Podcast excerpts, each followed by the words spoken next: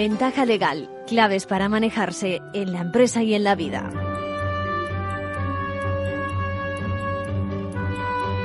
Eh, muy buenas, hoy, hoy nos pillan, me pillan en particular llegando con la lengua fuera casi al estudio. Eh, bueno, y me preguntaba si, si, esas prisas que todos llevamos en el día a día son de recibo cuando el, eh, el legislador actúa. Ya verán, ya verán por qué lo digo. Estarán conmigo en que no, ¿eh? en que hay que pedirle preparación al legislador, seriedad, rigor, no digamos ya cuando se trata de recortar derechos, esos derechos eh, que todos deberíamos disfrutar. Lo digo esto porque el pasado mes de julio el Tribunal Constitucional acabó decidiendo que las formas que se utilizó para declarar el estado de alarma, ese primer estado de alarma de un año atrás, el que todos sufrimos junto con la enfermedad, claro, eh, había que darlo por nulo. ¿eh? Ya entonces nos preguntábamos si aquellas restricciones, repito, de movimiento, de circulación, ojo que hablamos de derechos fundamentales, no de cualquier cosa, se mermaban legítimamente. Como no fue así, lo dice, lo dice el Tribunal Constitucional, ahora van a acabar en papel mojado tanto esfuerzo, tanta tarea administrativa y atención quedan en entredicho las labores que tan sacrificadamente hicieron nuestras fuerzas y nuestros cuerpos de seguridad. Así que nos preguntamos hoy en ventaja legal qué puede ocurrir en un futuro, ¿no? De repetirse los mismos hechos, por ejemplo, otra pandemia o cualquier situación extraordinaria que exija poner en marcha los mecanismos que el Estado, nuestro Estado de Derecho, ese tan garante y menos mal, dispone. Conclusión, bueno, pues que, que, a ver si se ponen las pilas, ¿no? Y no se repite la cosa. Y luego también eh, que, que, a resultas de la anulación de las multas, por ejemplo, que los agentes han puesto tras anularse el primer estado de alarma por el Tribunal Constitucional, eh, pues la conclusión es muy sencilla, yo creo. Eh, vamos a respetar, algunos respetarán la autoridad, repetirse las situaciones, como decíamos, seremos tan disciplinados. Bueno, sinceramente sospecho que sí, porque el ciudadano es generalmente responsable, más de lo que imaginamos, pero grave. Yo creo que es grave, repito, el escenario que se pudiera presentar. Por otra parte, decirles también que soplan aires, nuevos de confinamientos y quizás de algo más, de confinamientos selectivos, como los que, por ejemplo, Austria propone. ¿Qué digo propone? Que tiene en vigor ya, ¿eh? eh, confinamiento exclusivo para los no vacunados. Nos preguntamos si esto sería posible en España. Lo vamos a dejar aquí, no a ser que el histórico del legislador se ponga sobre la pandemia y, es muy probable que igual no se hace con el respaldo legal suficiente. Bueno, hoy parece que tenemos más reproches que dar a conocer. Declaración al unísono de las asociaciones judiciales, la profesional de la magistratura, eh, judicial Francisco de Vitoria, juezas y jueces para la democracia y el Foro Judicial Independiente ante las manifestaciones de responsables políticos sobre resoluciones judiciales. ¿El motivo? Bueno, pues las reiteradas manifestaciones de cargos públicos que cuestionan las resoluciones eh, de los tribunales. Un nuevo episodio, diríamos, de intromisión en el Poder Judicial, de presión, de descrédito, añadiría yo, que es intolerable. Una cosa es la crítica, y voy a leer textualmente la declaración de, de las asociaciones, abro, abro, comillas, como parte de un fundamento esencial de nuestra cultura democrática, así como la posibilidad de recurrirlas si no se está conforme con ellas, cierro comillas, y otra muy distinta a lo que algunos políticos pueden hacer, ¿no? Llamamiento a la prudencia es lo que dicen las asociaciones, a que se abstenga de llevar a cabo actuaciones que menoscaben el prestigio de las instituciones, especialmente la independencia judicial. Por otra parte, junto a nuestros amigos de la abogacía, vamos a tener hoy dos visitas, dos invitados. Cazamos por una parte las impresiones de un abogado laboralista. Es un relato muy normal que quiero que escuche un servidor también letrado y Luis Mateos, abogado, en una conversación habitual entre profesionales que quieren darles a conocer el día a día de nuestros casos en versión laboralista. Le escuchamos precisamente con una vieja petición que venimos haciendo en ventaja legal acerca de que tienen que venir preparados los clientes a los despachos. Yo siempre comparo que el trabajo de un abogado a la hora de enfrentarse con un asunto es como el trabajo de un médico. Bien. A nadie se le ocurre ir a un médico Bien. y decirle, doctor, me duele aquí y Bien. qué es lo que tengo. El médico te va a decir, pues tengo que hacer una resonancia magnética, Claro. un TAC, Claro. te voy a hacer unos análisis de sangre, puede ser esto, puede ser esto otro. El abogado es exactamente igual. Claro. A, tu- a ti tu cliente te cuenta el caso, te entrega la documentación y tú ya tienes que estudiarlo. Bueno, vamos a repetir estas, estas experiencias con cada una de las especialidades en, un futuro. Ya saben que en Derecho de Familia estamos recopilando conversaciones sobre la crisis de la pareja o el matrimonio y periódicamente ponemos esas entregas que estamos camino de editar. Ya les avisaremos dónde las colgamos. Bueno, y segundo invitado, no por eso menos importante, Gabriel Araujo, nuestro perito, nuestro forense judicial para asuntos ciber, que se dice eh, de cabecera, ¿no? Varios casos sobre la mesa. Cómo se ataca a las pequeñas y medianas empresas cada vez más son el objetivo de hackers. Luego, una mala interpretación técnica de un juez en estos temas que están en los medios. Y luego el caso de Marta del Castillo, donde quiero que nos aclare la aportación que pudiera tener esos teléfonos para descubrir el lugar donde pudiera estar su cadáver. Y, además creo que nos trae alguna primicia. Bueno, también quiero que escuchemos en segunda parte, decía, la conversación con Luis Mateos, el abogado laboralista. Y ahora, ahora vamos sí con los compañeros de la abogacía.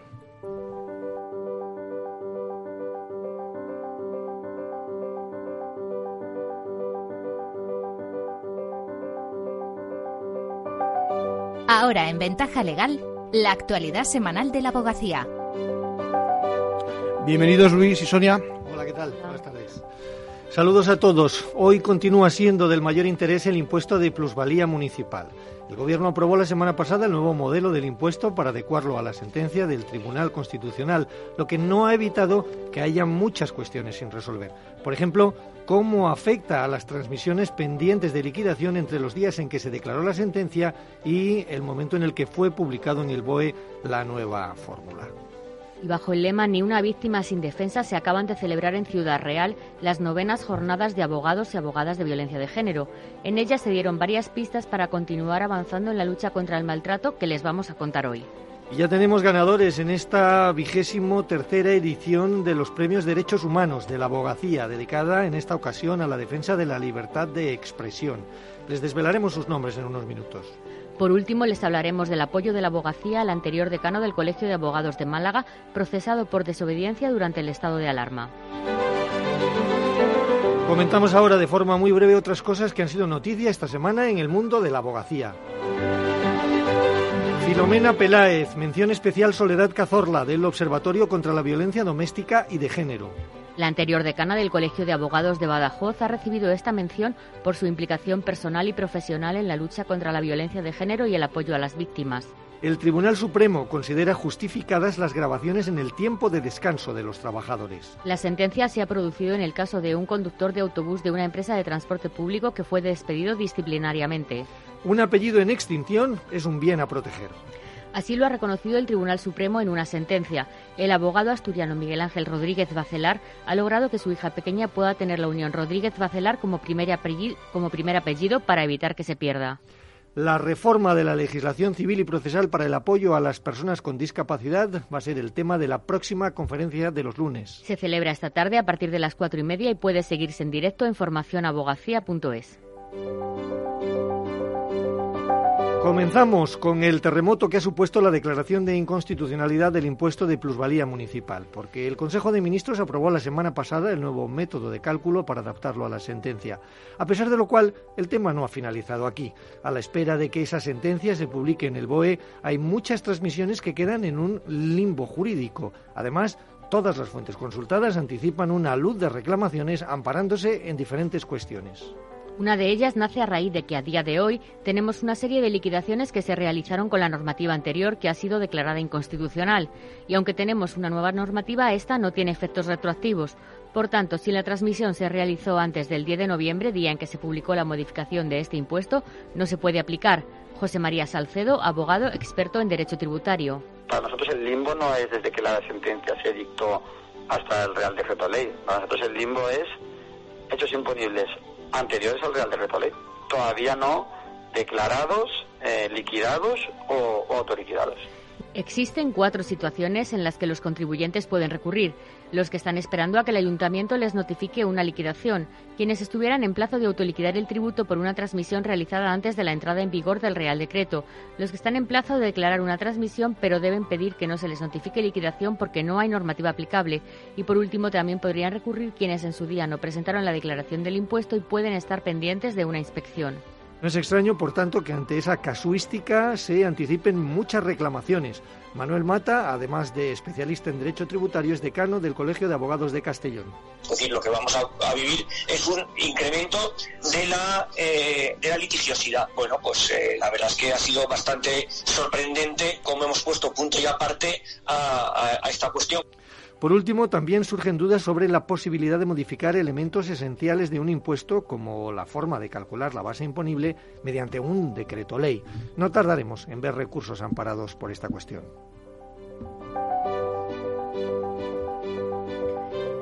Para garantizar los derechos de las víctimas de violencia de género es imprescindible que cuenten con asistencia letrada desde el primer momento, antes incluso de la denuncia y para ello hace falta ampliar el número de letrados de oficio especializados en violencia de género, singularmente en el ámbito rural. Esas son desde dos de las principales conclusiones de las novenas jornadas de abogados y abogadas de violencia de género, celebradas la semana pasada en Ciudad Real bajo el lema Ni una víctima sin defensa. Fernando Rodríguez Santofildes, presidente de la Subcomisión de Violencia sobre la Mujer del Consejo General de la Abogacía. Reivindicamos que se dote por parte de la Administración Pública de medios suficientes para que se pueda ampliar el número de letrados y letradas especializados en violencia de género con la finalidad de garantizar la inmediatez y la prestación del servicio en todo el territorio nacional, con especial hincapié en el ámbito rural y personas con discapacidad. En las jornadas se abordó la violencia económica ejercida mediante el impago de pensiones o de la cuota de la hipoteca y se concluyó que es una modalidad de violencia de género también se habló de la tragedia de la violencia vicaria y se valoró positivamente la reciente reforma del Código Civil que suprime el régimen de visitas al progenitor incurso en un proceso penal por maltrato. Ya conocemos a los galardonados con los premios Derechos Humanos de la Abogacía en esta edición, la vigésimo tercera, dedicada a la defensa de la libertad de expresión. Se trata del periodista Iñaki Gabilondo, la organización Reporteros Sin Fronteras y las agencias de noticias españolas EFE, Europa Press y Servimedia. El premio Nacho de la Mata, que reconoce la labor de personas o instituciones en favor de la infancia más desfavorecida, ha recaído en Mohamed Bouchamir Hadou. De Iñaki Gabilondo, premiado en la categoría de personas, el jurado destaca que se trata de un símbolo del periodismo y de la información veraz. Reporteros sin Fronteras ha sido galardonada en la categoría de instituciones por promover y defender la libertad de información cada día, con el objetivo de que todos los ciudadanos tengan acceso a información independiente, plural y libre de censura. En la categoría Medios de Comunicación se han hecho con el premio las agencias de noticias españolas EFE, Europa Press y Servimedia por su labor diaria, abordando todos los temas con una cobertura que alcanza todo el territorio nacional. Por último, el mediador y activista Mohamed Bouchamir Hadou ha sido galardonado con el Premio Nacho de la Mata por su intervención social y mediación transnacional con niños, niñas y jóvenes migrantes, una metodología de la que fue precursor. La ceremonia de entrega de galardones tendrá lugar el 9 de diciembre en Madrid en el transcurso de la Conferencia Anual de la Abogacía. En esta edición se han presentado 40 candidaturas. El Consejo General ha manifestado su total apoyo al ex decano del Colegio de Abogados de Málaga, Javier Lara, acusado de un delito de desobediencia y contra el que se ha abierto un auto de procedimiento abreviado por haber suspendido la asistencia presencial de los letrados del turno de oficio durante el primer estado de alarma del año 2020.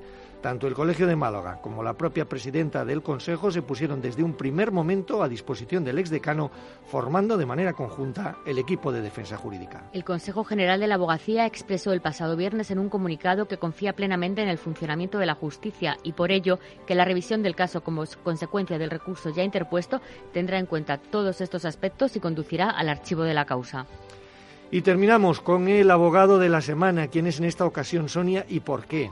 Se trata de Nikola Kovacevic, el primer abogado serbio que ha sido galardonado con el premio Nansen para los refugiados de ACNUR por su labor admirable en la ayuda de personas refugiadas y solicitantes de asilo. En los últimos seis años se ha centrado en los problemas de las fronteras y el acceso al territorio. En la actualidad son miles los migrantes y solicitantes de asilo que intentan llegar a la Unión Europea a través de Serbia y de otros países del continente.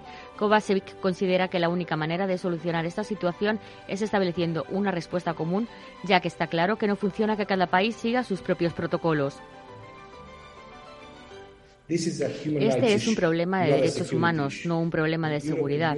La Unión Europea necesita hacer políticas basadas en la solidaridad y que no usen a los refugiados como armas para juegos geopolíticos, ya que este tipo de cosas han llegado muy lejos y tienen que parar.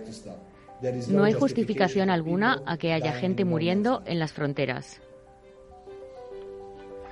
La respuesta que den los países ante las llegadas de refugiados deben ser equilibrada en condiciones de seguridad y solidaridad, pero sobre todo garantizar que se protejan los derechos humanos de estas personas.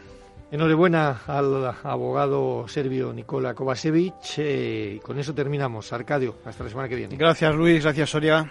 Nos vemos.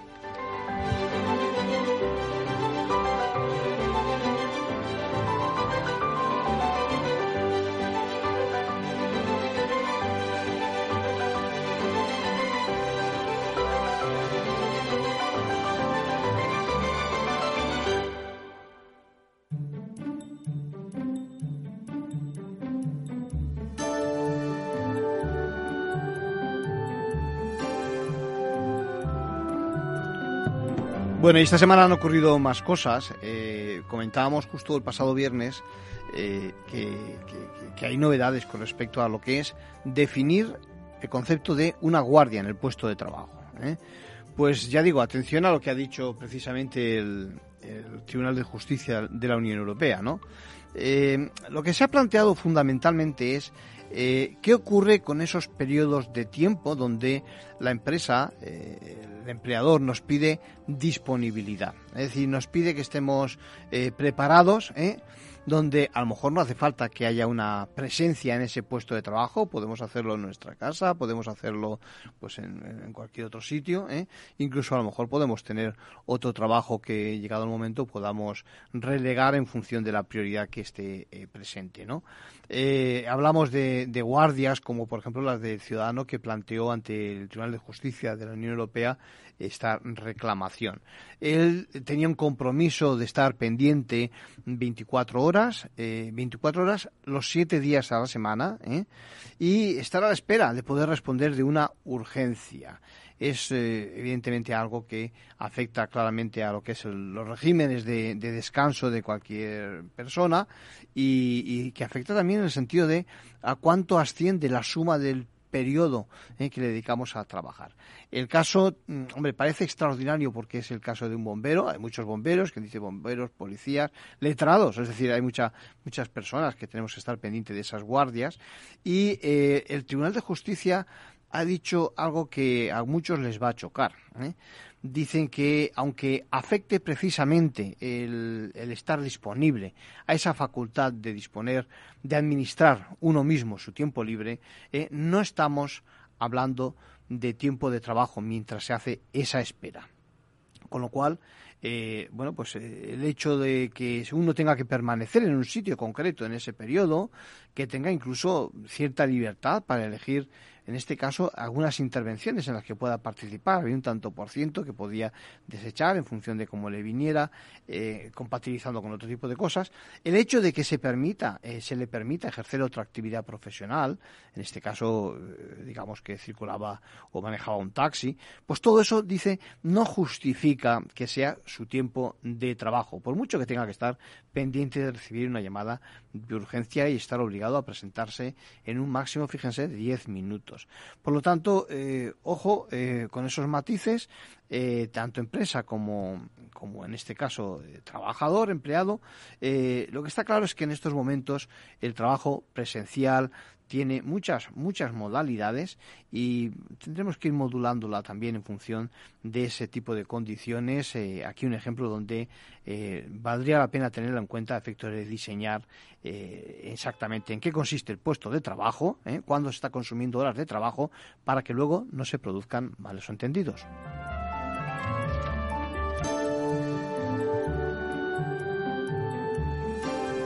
Bueno, y en el plano internacional esta semana hemos conocido también que eh, Google ha recibido esa multa, esa multa que seguramente ahora es la más alta, digamos, de, la historia europea, pero quizá en poco se convierta en la segunda más, más importante.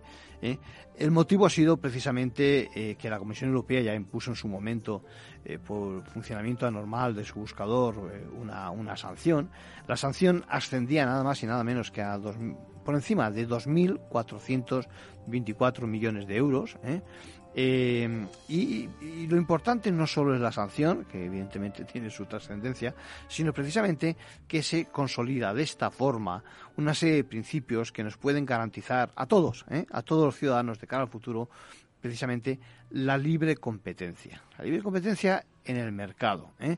Me refiero a que se consolida esencialmente la igualdad de trato por parte de los motores de búsqueda eh, de terceras partes. ¿no? Bueno, la conducta que en este caso se perseguía, lo hemos comentado en varias ocasiones porque el caso no, no es nuevo, lo que pasa es que sí que es importante lo que hace ahora el Tribunal General. Ojo, no confundir el Tribunal General con el Tribunal de Justicia ¿eh? de la Unión Europea. Eh, de hecho, esta decisión puede ser recurrida ante el Tribunal de Justicia de la Unión Europea. Bueno, la conducta, decíamos, que se perseguía es precisamente que eh, el buscador, cuando acudíamos a él para hacer una comparación de precios, pues lo que hacía es colocar en lugar preferente los resultados de la propia herramienta, esos que ellos querían promocionar, relegando, como es lógico, al competidor a un segundo plano y debilitando un poquito la, un poquito o no sé cuánto eh, eh, al rival. No se crean que todo el mundo está a favor de esta decisión. En el mundo, digamos, eh, de los desarrolladores y demás, algunos piensan que igual en el momento en que se abandona esa, esa, esa posición, al no existir competidores tan potentes, igual digamos que las ventajas son todavía peores, hay más desventajas. Bueno, la justicia europea ha considerado que ese no es el papel ni el valor que un mecanismo de búsqueda en Internet tiene que tener y lo califica como de prácticas anormales, las que veníamos sufriendo precisamente los consumidores la última década, y todo fruto de esos algoritmos de los que se están poniendo de moda y estamos hablando cada vez más, que corrigen los resultados a su favor y que en nada mejoran la eficiencia de la búsqueda. ¿eh? Eh, lo, que alegaba, lo que alegaba precisamente Google era eso. ¿eh? Bueno, de formación aparte, lo que la resolución aporta, repito, es el reconocimiento de dicho motor de búsqueda como un elemento cuasi esencial de nuestras vidas. Así que lo califica como cuasi esencial ese motor de búsqueda y sobre todo tiene en cuenta también, repito, que el resto de las plataformas apenas, apenas le presionan, porque en estos momentos diríamos, ¿quién no utiliza Google?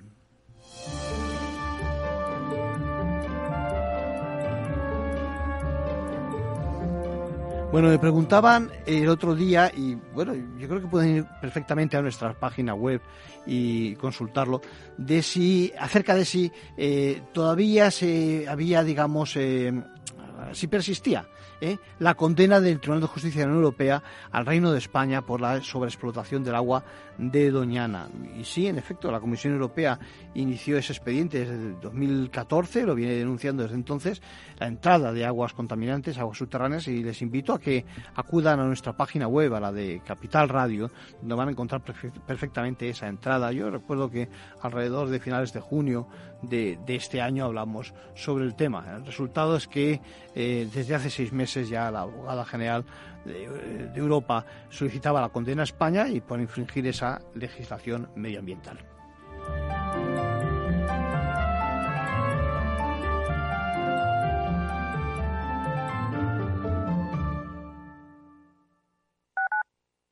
Capital Radio Madrid 105.7 Disfruta de la mejor cocina gallega en Montes de Galicia. Todo un clásico moderno en el barrio de Salamanca. Disfruta de la variada dieta atlántica, de las mejores carnes y pescados tratados con respeto y transparencia y regados con una de las mejores bodegas de la zona. En grupo, en familia o en pareja, Montes de Galicia te ofrece el espacio perfecto en cada ocasión. Esto te estás perdiendo si no escuchas a Luis Vicente Muñoz en Capital, La Bolsa y la Vida estoy justificando la decisión, no estoy quejándome de aquello, no, estoy asumiendo todo, estoy yendo y encarando la prisión porque considero que es lo que me merezco después de haber incumplido la ley. Pero por supuesto, también soy un hombre libre y puedo emprender de nuevo. No te confundas. Capital, la bolsa y la vida con Luis Vicente Muñoz, el original.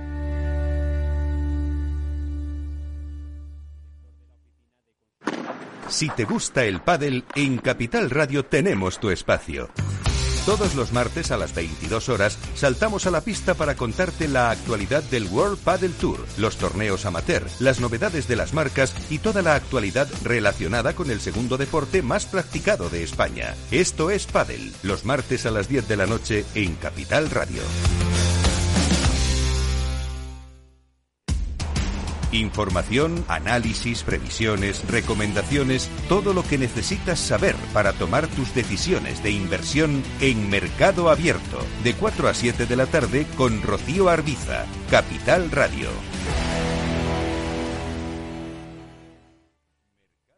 Capital Radio, la genuina radio económica.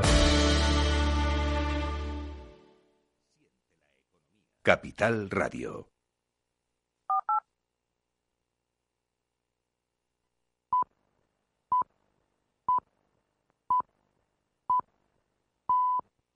Ventaja legal con Arcadio García Montoro.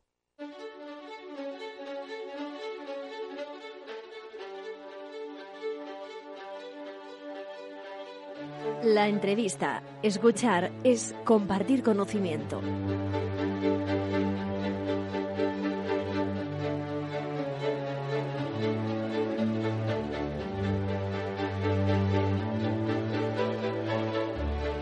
Decíamos que nos habéis pedido eh, las impresiones de un abogado laboralista ¿eh? que, bueno, pues que, que, viene con, yo diría, con la lengua fuera. ¿eh? Tenemos aquí a Luis. Luis, ¿cómo estás? Encantado de estar aquí con vosotros, Arcadio. Digo que, es verdad que a veces los abogados vamos con la lengua fuera, ¿no? Hmm. ¿Sí? efectivamente, hoy salgo de un juicio, estaba citado a la una y media de la tarde y bueno, Hemos intentado primero alcanzar un acuerdo. El juez nos ha interrogado a los abogados sin que estuvieran los clientes en sala. Sí. Y después de estar casi 40 minutos hablando de la cuestión. Eh, ¿Habéis pues llegado o no habéis llegado a un acuerdo? No lo hemos alcanzado. He intentado hablar con mi cliente, la compañera eh, contraria con, con su cliente y finalmente pues hemos tenido que entrar pues bastante más tarde de lo que pensaba yo que, iba a entrar en sala. Eh, hemos entrado como a las eh, dos y media después de como 45 minutos de conversaciones entre el juez y los abogados de las partes y finalmente pues un juicio de casi tres horas. He salido a las a las cinco de la tarde. O sea, como ven ustedes, eh, como veis, Luis Mateos es algo más que un abogado, digamos, que está en su despacho. ¿eh? Y yo diría que es representativo de cómo se funciona en la jurisdicción laboral, por ejemplo, ¿no? En la jurisdicción social, se dice también. ¿Es cierto? Sí, sí. Yo soy, yo soy lo que se llama un abogado de a pie, de los que están guerreando continuamente en, trinchera. En, trinchera. y está haciendo juicios, eh, no todos los días, pero sí todas las semanas. Yo fui letrado sindical hace muchos años, todavía lo soy, ¿Sí? Pero no en esa rama que del, del sindicato eh, laboral. Ahora, cuando llevo temas laborales, no son los del sindicato, son los míos propios, sin perjuicio de que sigo vinculado a un, a un sindicato. Eh, al principio, pues eh, tenía mm, como letrado sindical eh, la asesoría que, de todos los trabajadores que venían al sindicato para pedir consejos sobre cualquier situación que les, se les planteaba dentro de la empresa. Podían ser desde unas elecciones sindicales o a un despido o una reclamación de cantidad y, esa es la función de los letrados sindicales. Luego también he llevado empresas y me he enfrentado a cualquiera de las materias que se pueden encontrar en la rama social del derecho. Al final, al final el derecho es el mismo lo que pasa es que somos, eh, somos parte interesada, ¿no? Es decir, que una vez eh, asistimos a la empresa, otra vez al, ¿no? Nuestro cliente es directamente ¿no? el trabajador, por ejemplo, ¿no? Por supuesto. lo que no podemos hacer es defender a la seguridad social, que para eso, tiene, para eso tienen a los letrados de la seguridad social o a un ministerio, porque para eso están los abogados del Estado. Pero en el resto de las cuestiones, pues los abogados generalmente, los que nos dedicamos al, a la rama social del derecho, pues unas veces defendemos a los trabajadores y otras veces defendemos a las empresas. Mm. Sin perjuicio de ello, el derecho laboral es muy amplio. Hay muchas materias, que se que se mm, se ventilan dentro de la jurisdicción social y que no son exclusivamente los conflictos que hay entre empresarios y trabajadores. También, por ejemplo, las cuestiones sindicales dentro de los propios sindicatos, eh, unas elecciones sindicales o las cuestiones de, seguridad social sobre una pensión de jubilación, un, eh, desempleo que no te lo han concedido, que no estás de acuerdo con lo que corresponde. La cosa no es tan plana como enfrentarse la empresa con el trabajador, ni mucho menos. No, hay ¿eh? Muchísimas cuestiones. Hay también trabajadores que prestan servicios para las administraciones públicas y que también hay que defenderlos, por supuesto. Sin duda alguna. Lo que sí que es cierto es que, eh, digamos que es apasionante. ¿eh? Absolutamente. Que te absorbe, sí, absolutamente. ¿eh? que te absolutamente. que, que, lo comentamos ahora fuera del micrófono, que acabas de llegar, que estás mm. disculpándote de que lo estás haciendo justo, pero aún así tienes una citación para mañana, claro. ¿correcto? Sí, sí, sí. O un vencimiento. claro, claro. Entonces, eso, eso es lo que, me, lo que me interesa a mí que expliquemos a, los clientes, ¿no? Porque a veces el cliente, eh, ya sea por el tema económico o por lo que fuera, piensan que la cosa es llegar, entiéndeme, eh, que no hay que estudiar los casos ¿eh? y que luego no hay que trabajárselos para, con el ejemplo que has dicho tú hace un momentito, fíjate, para, entre comillas, no conseguir nada. Es decir, para mm, eh, al final no llegar a un acuerdo que a lo mejor es lo que, según tú, igual interesaba y, a otra compañera también interesaba ambas partes, ¿no? claro, absolutamente. Las, las cosas no son como se, se, creen muchas veces los ciudadanos que una persona llega al despacho y ya el abogado va a saber todo con respecto a su asunto y le va a dar una solución. no. Hay, hay, hay las más de las ocasiones la obligación que tiene el abogado es primero escuchar al cliente para que, le cuente cuál es su problema. Eh, luego que te entregue la documentación, que hay mucha gente que se viene al despacho y no te trae ni un papel. Luis, esto es fundamental. Yo no hago más que decir que necesitamos de la ayuda del cliente. Es decir, eso y otra cosa de la que hablaremos ahora, y es que el caso no es para ayer, es decir, es para cuando fuera, no puedes venir a última hora o con los plazos tan justos que llegamos, llega un momento en que, nos pegamos, que de vez en cuando pensamos que, porque no llegamos a tiempo, ¿no? Pero bueno, siempre llegamos al final. Entonces, eh, fundamental, es decir, que vengan con sus deberes hechos, ¿no? Es decir, que nos, aporten el expediente, ¿no? Absolutamente, que nos traigan toda la documentación. Que tengan. lo que le pido yo continuamente a mis clientes, eh, si no es una cuestión de una, de una prestación de seguridad social, lo básico es que te traigan su contrato de trabajo y las doce últimas nóminas, por lo menos. Déjame que te diga, déjame que te diga. Y, espérate, pero ¿y tú crees que todo el mundo tiene a mano tanto el contrato como las nóminas? Bueno, eh, depende. Hay gente que tiene muchísimos contratos porque tienen una eh, concatenación contractual fraudulenta. Y hay gente que no, porque llevan tantos años en la empresa que llevan 20 años y ¿dónde, está mi contrato? Y ahora también eh, muchas empresas eh, eh, no le dan las nóminas en papel a los trabajadores, sino que las tienen dentro de su intranet y el trabajador se la descarga o no se la descarga. Y muchas veces pues te encuentras con que el trabajador, anda, esta nómina no me la descargué, no recuerdo dónde está, y si a lo mejor tienes un, salario variable y que quieres, mm, para el caso de un despido, acreditar cuál es su salario a efectos de despido, pues te falta una nómina de los dos últimos meses o, dos. y te puedes encontrar con ese problema. yo creo que nadie, nadie se imagina llamando al, yo sé, al taller de reparaciones y diciéndole mi coche no funciona y, luego diciendo, pues bueno, sí, no le llevo el coche a usted, ¿no? Sino que parece que se, se caló, yo que sé, haciendo un ruido clock y no clic, ¿no? Es decir, que para hacer la diagnosis, evidentemente, el mecánico y en este caso el letrado necesita documentación, necesita, eh, pues eso, que colabore en las pruebas, ¿no? En tantas cosas. Claro, yo siempre comparo que el trabajo de un abogado a la hora de enfrentarse con un asunto es como el trabajo de un médico. A nadie se le ocurre ir a un médico y decirle, doctor, me duele aquí y qué es lo que tengo. El médico te va a decir, pues tengo que hacer una resonancia magnética, un TAC, te voy a hacer unos análisis de sangre, puede ser esto, puede ser esto otro. El abogado es exactamente igual. A, ti tu cliente te cuenta el caso, te entrega la documentación y tú ya tienes que estudiarlo. Tienes que meterte en una base de datos de jurisprudencia. Yo utilizo la base de datos del Consejo General del Poder Judicial, que para mí es la más completa, y entonces ya empiezas a, bucear, a, bucear, en la jurisprudencia hmm. para hacer una demanda correcta, lo mejor fundada posible, a pesar de que la ley reguladora de la jurisdicción social dice que mm, mm, eh, las demandas tienen que ser sucintas. Yo no soy partidario de eso, yo hago un trabajo de exposición de los hechos lo más amplio posible y lo mejor fundamentado, que aunque luego lo tengo que acreditar, eh, voy con todas las armas ya al, juicio, desde el principio. Sí, lo que, buceas por ahí, buceas también en tu propia experiencia. Claro, por supuesto. No es lo mismo, digamos, eh, con todos los respetos para eh, aquellos que empiezan, todos hemos empezado alguna vez, eh, no es lo mismo sabiendo ya, digamos, por propia experiencia cómo reacciona la parte contraria o, no, o, cómo reacciona también en tu propio cliente a veces, que, te traiciona y no te cuenta. Por supuesto, por supuesto. Hombre, lo suyo es que te cuente absolutamente todo. Luego ya te encargarás tú de maquillar alguna cosa o decir, mira, esto no lo digas porque a lo mejor te puede perjudicar porque no has caído en esto.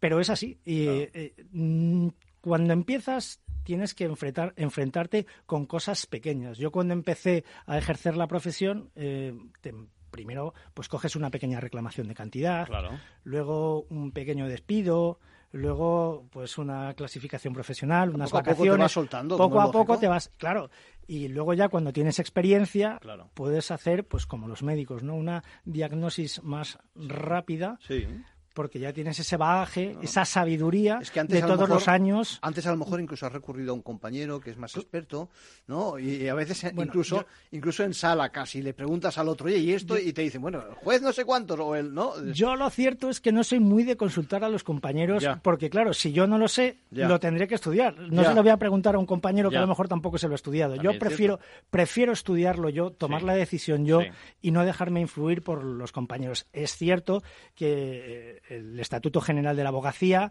y el Código Deontológico establece como obligación profesional que los más veteranos tenemos que ayudar a los que somos más jóvenes. Y yo, ya me, yo ya me considero veterano porque llevo 26 años ejerciendo la profesión, pero soy más amigo de estudiar los asuntos, que es como aprendí yo. Y de prepararlos. Y de prepararlos, por supuesto. es distinto. Por supuesto. Que luego te viene el cliente diciéndote, pues eh, tengo un amigo que resulta que ha hecho no sé cuántos o... Ojo, o su amigo es Internet. ¿Qué claro, claro, bueno, bueno, eso, eso es, eh, un peligro. ¿eh? Internet ahora para mí es uno de los principales enemigos de los abogados porque los clientes ya vienen con un prejuicio de lo que es eh, su caso porque han visto algo en Internet y no caen en la cuenta de que a lo mejor hay una cuestión de matiz dentro de ese asunto que hace que lo que está en Internet no valga para absolutamente nada o incluso otra cosa, lo que se dice de las fake news, es decir, las noticias bulo. Es decir, sí, sí, por supuesto. que eh, uno acude eh, vamos a ver, el éxito de ese tipo de noticias hmm. es que uno lee las noticias que le interesa. Sí, sí, claro. Y siempre hay una noticia que no estará contrastada, etcétera, pero que a lo mejor viene con un titular fenomenal o que viene con esto y te gusta, entonces ya te acoges a eso y demás. Y en derecho nos pasa eso, es decir, que cada uno viene con una receta ya bueno, y a veces, ¿no? Sí, sí, me interesa te, encuentras, te encuentras con clientes que te mandan artículos, que te mandan eh, noticias que no tienen nada que ver con, con lo suyo o que no están contrastadas o que a lo mejor traen una sentencia de un medio informativo, lo digo con todo el respeto, que no ha sido debidamente analizada, que no no es para un supuesto absolutamente igual. Y entonces dices, ya, a este señor, ¿cómo le convenzo yo de, ¿eh? que no tiene razón? Pero es duro, ¿eh? Que en estos momentos eh, competimos contra, contra algo que no se sabe muy bien lo que es que no tiene ninguna credibilidad, pero que de cara a la calle, pues es como si fuera, ¿no? Como si fuera Dios, yo creo, ¿no? Claro, sí, porque ahora todo el mundo tiene acceso a mucha información, pero no la filtra adecuadamente. y entonces ahí está la labor del abogado para decirle al cliente, mira, te estás equivocando porque esto es a lo mejor solamente una noticia de una sentencia de un juzgado de lo social de no sé dónde. Que es aislada, que todavía no hay jurisprudencia, claro, que lo que claro. o, lo dices tú, o el relato de hechos difiere. Difieren. Dice, no, prácticamente igual. No, no, no, no prácticamente igual no me vale. No sirve. No sirve. Tiene que ser exactamente igual. Menos mal, menos mal que hay alguien, ya sé que somos muchos, pero que, que hay alguien que lo dice en antena también, porque si no parece que este que les habla lo dice y, y es una cosa excepcional, pero en realidad muchos pensamos de esa forma. Es decir, que es un, es un trabajo más sesudo en ese sentido. Por supuesto. ¿eh? y mucho más de prepararse y mucho más de, de atender y para que esa, esa, parte en la que nos toca ahora convencer. Me decía hace, me decía hace poco un, abogado que se acaba de retirar, decía, dice, uy, dice, yo, entre otras cosas, dice, me ha machacado el hecho de tener que explicarle a los clientes cosas que antes no tenía que explicar. claro. Y ahora, dice, pues ya se encontraba mayor y decía, pues yo no estoy para esa labor y toda la historia. Yo lo entiendo, ¿eh? Yo lo entiendo, porque además a veces nos pasa que el cliente no es necesariamente, vamos a decirlo así, alguien muy alejado del mundo de derecho, sino que puede ser a veces un compañero que no ha llegado a ejercer de verdad, entiéndeme, y al que tienes que convencer con unos argumentos que dice, pues me estoy desgastando aquí, cuando donde tendría que desgastarme es en el juzgado, ¿no? Eh, frente al contrario, ¿no te parece? Sí, porque hay gente también que tiene pues eh, ideas preconcebidas con respecto, um, yo tuve prejuicios, un claro, prejuicios totalmente, con respecto a su propio asunto y no le vas a sacar de ahí. Muchas veces no les vas, no le vas a convencer al cliente de que a lo mejor en en su supuesto él no tiene razón, porque no siempre todo es meter una demanda. También la obligación del abogado es decir, mira, no veo tu asunto, no hay caso, y decirle por esto, por esto y por esto, pero sí porque tengo toda la razón del mundo, etcétera, etcétera, y entonces lo que tienes que hacer es renunciar a esa defensa y no asumir el asunto. Sin duda. Claro. Sin duda. Yo fíjate, cambiando de tema, eh, acabo de esta mañana rechazar una casación porque no ha lugar la casación. Y entonces el cliente te dice, no, es que tenemos que ponerla por imagen, por no sé qué, por no sé cuánto. Y yo digo, yo perdona, yo ahí no entro, entiéndeme. Es decir, te vas a gastar el dinero en mí, no vamos a hacer nada, no vas a ganar ni siquiera tiempo, como aquel que dice. Entonces, ¿cómo haces con eso? Es, complicado, si eres, te desgasta. Si eres un abogado honesto, lo que tienes que hacer es precisamente eso. Es decir, mira, por escrito para que quede bien claro de que no es que seas eh, un mago que adivina el futuro, no. es que lo dice tal precepto, diga, que no cabe en estos supuestos, ¿no? Por lo tanto... Y, cuando la cuestión es dudosa, pero tú lo ves muy, muy negro, lo, que, ¿eh? lo que haces es firmarle en la hoja de encargo lo que se llama una reserva facultativa para decirle al cliente, te advierto de que las posibilidades de que este asunto prospere son escasas. Para que luego no se llame a engaños. Yo te lo advertí. O, te tache de negligente. O te tache de negligente, porque yo he tenido asuntos en los que le he tenido que decir al cliente, mira, si quieres te lo llevo. Mm. Por, a lo mejor un cliente de hace tiempo que no quieres decirle que mm. no porque si no luego lo vas a perder como cliente, de la casa, que es cliente de la casa y le dices pues mira se va a perder por esto por esto y por esto si aún así quieres pues bueno yo para no dejarte en la estacada claro. yo te llevo el lo asunto intentamos lo intentamos pero que, sepas cuál es el riesgo esto es bueno, dejamos aquí, dejamos aquí la conversación con Luis Mateos. Ya seguiremos con él y con los asuntos laborales. Ahora Ahora tiempo para, la, para lo ciber, diríamos, ¿eh? con nuestro perito forense judicial de cabecera en ventaja legal, con Gabriel Araujo. ¿Cómo estás, Gabriel? Muy buenos días, encantado. Gabriel, eh, cada vez hay más faena, ¿eh? cada vez nos entran más temas que no solo protagonizan titulares, sino que además es que tienen, tienen chicha, déjame que lo diga así, es decir, que tienen contenido. Eh, por ejemplo, aquí no somos amigos de hablar de casos concretos, así sobre todo donde se hace mucha leña del árbol caído, etcétera. Pero, por ejemplo, hay que hablar del caso Marta del Castillo, ¿no? Porque, porque se está discutiendo qué pasa con los móviles y con las posibilidades que pueden tener precisamente los móviles. ¿Qué nos cuenta sobre eso? Bueno, que parece mentira que se haya reactivado el caso a partir de la serie documental de Netflix que se estrenó el 5 de noviembre que se llama ¿Dónde está Marta? y a partir de ese momento ha vuelto a tener protagonismo este tema a partir precisamente del descubrimiento de un fallo clamoroso en la investigación inicial que situaba a los implicados en una hora completamente diferente a la realidad porque alguien se ha dado cuenta en las que las imágenes de seguridad mostraban un, el horario de verano cuando en realidad ya se había eh, estaba estos hechos se había cambiado. claro en enero del 2009 recordemos esto fue el 24 de enero de 2009 ya en el horario de invierno y nadie había cambiado el horario de las imágenes con lo cual todas las diligencias ordenadas por el juzgado de número 4 de Sevilla eh, apuntaban a esa hora cuando en realidad los hechos ocurrieron eh, a una hora anterior, claro. ¿Y qué es lo que aportan los móviles? Porque claro, está claro, yo creo que eso lo sabe ya todos nuestros oyentes y todo el mundo, que los móviles eh, tienen nuestra vida dentro. Pero, pero a estos efectos, a efectos de prueba, eh, realmente desde el punto de vista forense, que es tu especialidad, eh, ¿qué es lo que podemos esperar de, ese, de esa incautación y, del rastro que dejan? Bueno, en este caso hay un dato objetivo importantísimo y es que eh, desde aquella época el móvil está intacto. Recordemos que Miguel Carcaño, uno de los que fue detenido, fue detenido el día 14 de febrero de 2009, es decir, 20 días ocurrió los hechos, con lo cual se le incautó el terminal móvil y desde esa fecha permanecer intacto, con lo cual es una prueba realmente eh, importantísima porque se estaba en prisiones y eh, incautado eh, cuando ingresó en prisión. Pero ahora, me, quieres decir, perdona que te interrumpa, sí. ¿me quieres decir que no se echó mano de ese móvil y de, y de lo que pudiera aportar? Exactamente, eso, eso es lo relevante del caso, que desde el día 14 de febrero ese terminal no lo ha utilizado nadie, con lo cual evidentemente sí que es una prueba relevante y bueno, teniendo en cuenta que también ahora mismo las herramientas que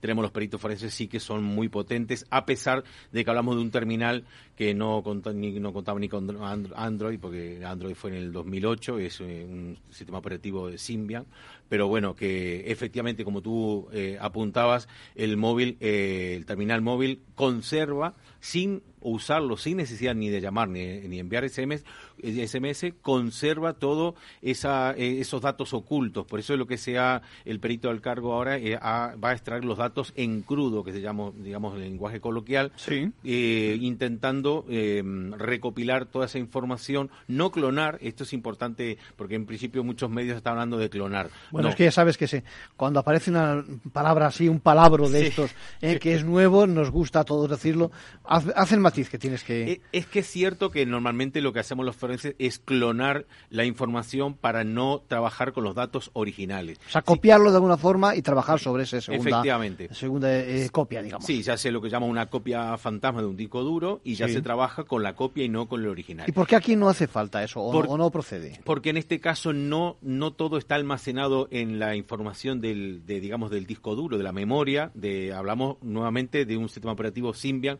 que no solamente almacena almacena en esta en la copia digamos en el disco duro digamos del terminal sino también en otras regiones del terminal como es la RAM y otros eh, otros eh, otros eh, partes ¿no? del, del, terminal móvil. Así que en ese caso el perito tiene que acceder originalmente al terminal. Deseamos que lo haya hecho frente a notario para salvaguardar la cadena de custodia. Esperemos que lo haya sido así. Desde luego los protocolos apuntan a que sea así. Y bueno y en principio puede acceder a todo el recorrido que ha mm, hecho el terminal móvil eh, sin necesidad de haber ni llamado ni recibir mensajes. Hay que dejar bien claro que esto de recuperar información de cualquier dispositivo electrónico eh, sigue unas reglas pues que son, digamos, en paralelo, por decirlo de una forma, las que se siguen en el mundo no virtual, en el mundo de cualquier cosa, es decir, un guante, un, no sé, el mango de una herramienta que pudiera haber sido utilizada para acabar con la vida de alguien, ¿no? Es el mismo sistema, es decir, tú has mencionado ahora la cadena de custodia, etcétera, etcétera, trazabilidad de dónde ha estado, etcétera, etcétera, ¿no? Es que es muy importante eso, respetar los protocolos, sobre todo, es ser muy garantistas. Recordemos que los peritos no estamos únicamente al servicio de una de las partes, sino eh, somos auxiliares de todo el sistema de justicia. En el momento en que nos han recusado, etcétera, os incorporáis al procedimiento, al sistema, está claro. Nuestra misión es ayudar tanto al que nos contrata como a la otra parte y ser muy claros y intentar ser garantistas, intentar que las pruebas estén a disposición del perito contrario para que también pueda hacer en igualdad de condiciones efectivamente, y en ese caso sí que hay que respetar. Hay otro tema que cada vez se da más y que nos interesa, y es que esos hackers se centran no solo en grandes empresas, que también, ¿eh? y grandes instituciones, sino también en, en pymes.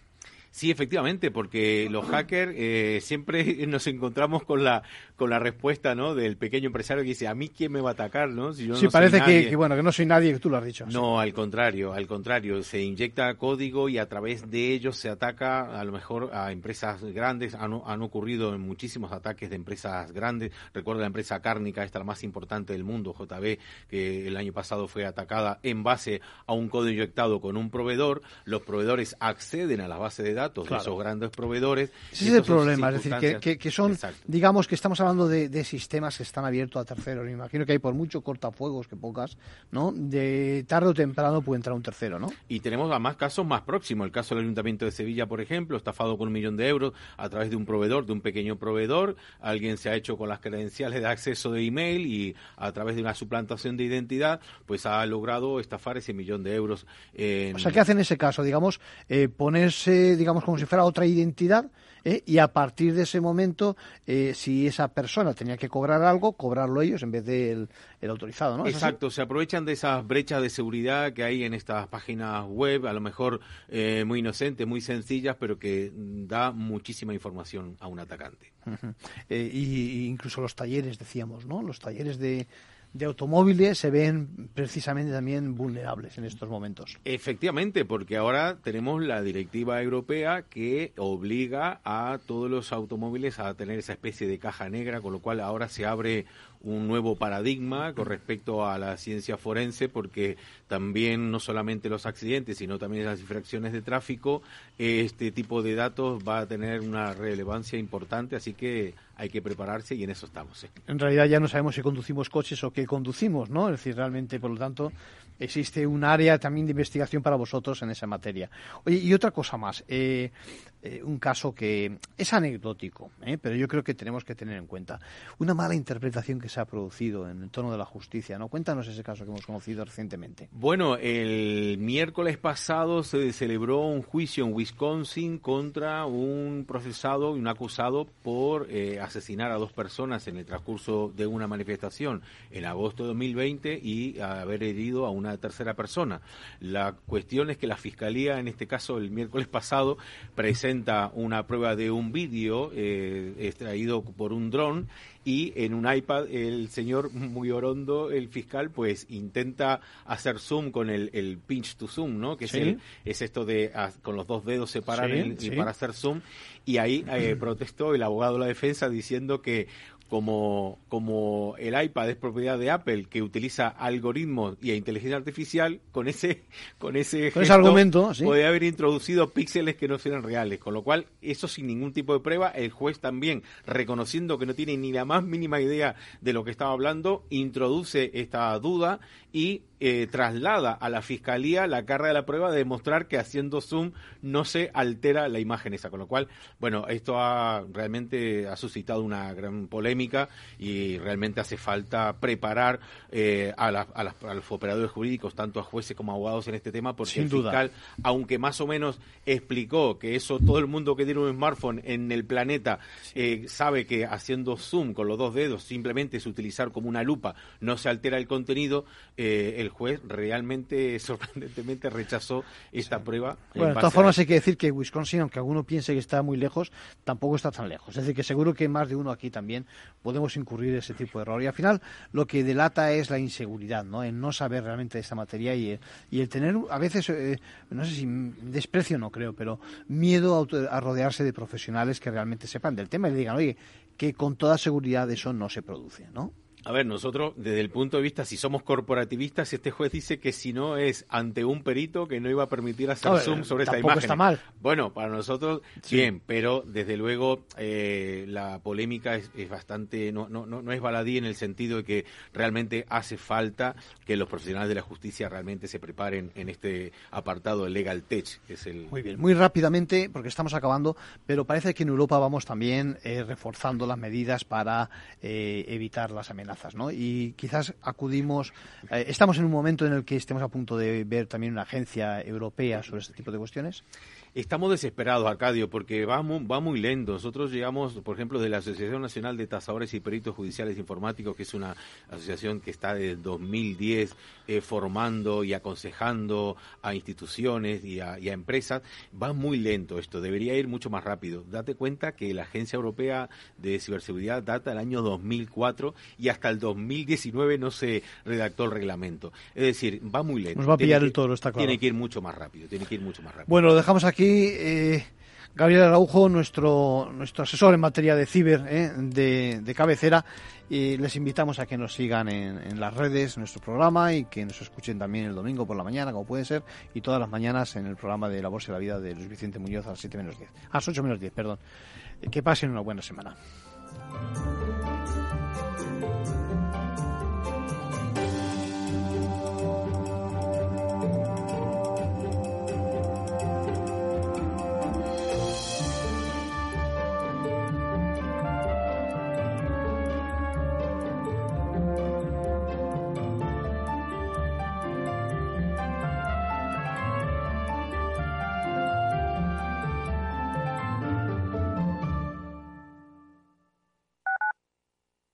Radio en Madrid 105.7, Capital Radio. Memorízalo en tu coche. En el restaurante Gaztelubides somos rigurosos con la selección del producto para crear recetas imaginativas que acompañamos de una bodega generosa y brillante y de nuestra magnífica terraza durante todo el año. Restaurante Gaztelubide, carretera de La Coruña, kilómetro 12200, La Florida. Teléfono 91 372 8544. Una recomendación del programa gastronómico Mesa y Descanso. Gráficas Naciones. Más de 50 años de experiencia en el sector de las artes gráficas. Apostamos por la última tecnología tanto en impresión offset como en digital y gran formato. Realizamos todo tipo de impresión. Tarjetas de visita, folletos, libros, vinilos, decoración y montaje de stands. Más información en el 91 629 2145 o en gráficasnaciones.es. ¿Sabes cuál es el mejor dial para escuchar Capital Radio? Tu móvil. Ya tienes disponibles las versiones de iOS y Android de Capital Radio. Y si quieres escucharlas en tu coche, lo tienes muy fácil. Empareja el Bluetooth de tu coche con tu móvil o tableta, entra en la app de Capital Radio y ya lo tienes. Escucha Capital Radio en digital. Y si te preguntan qué escuchas, no lo dudes. Capital Radio.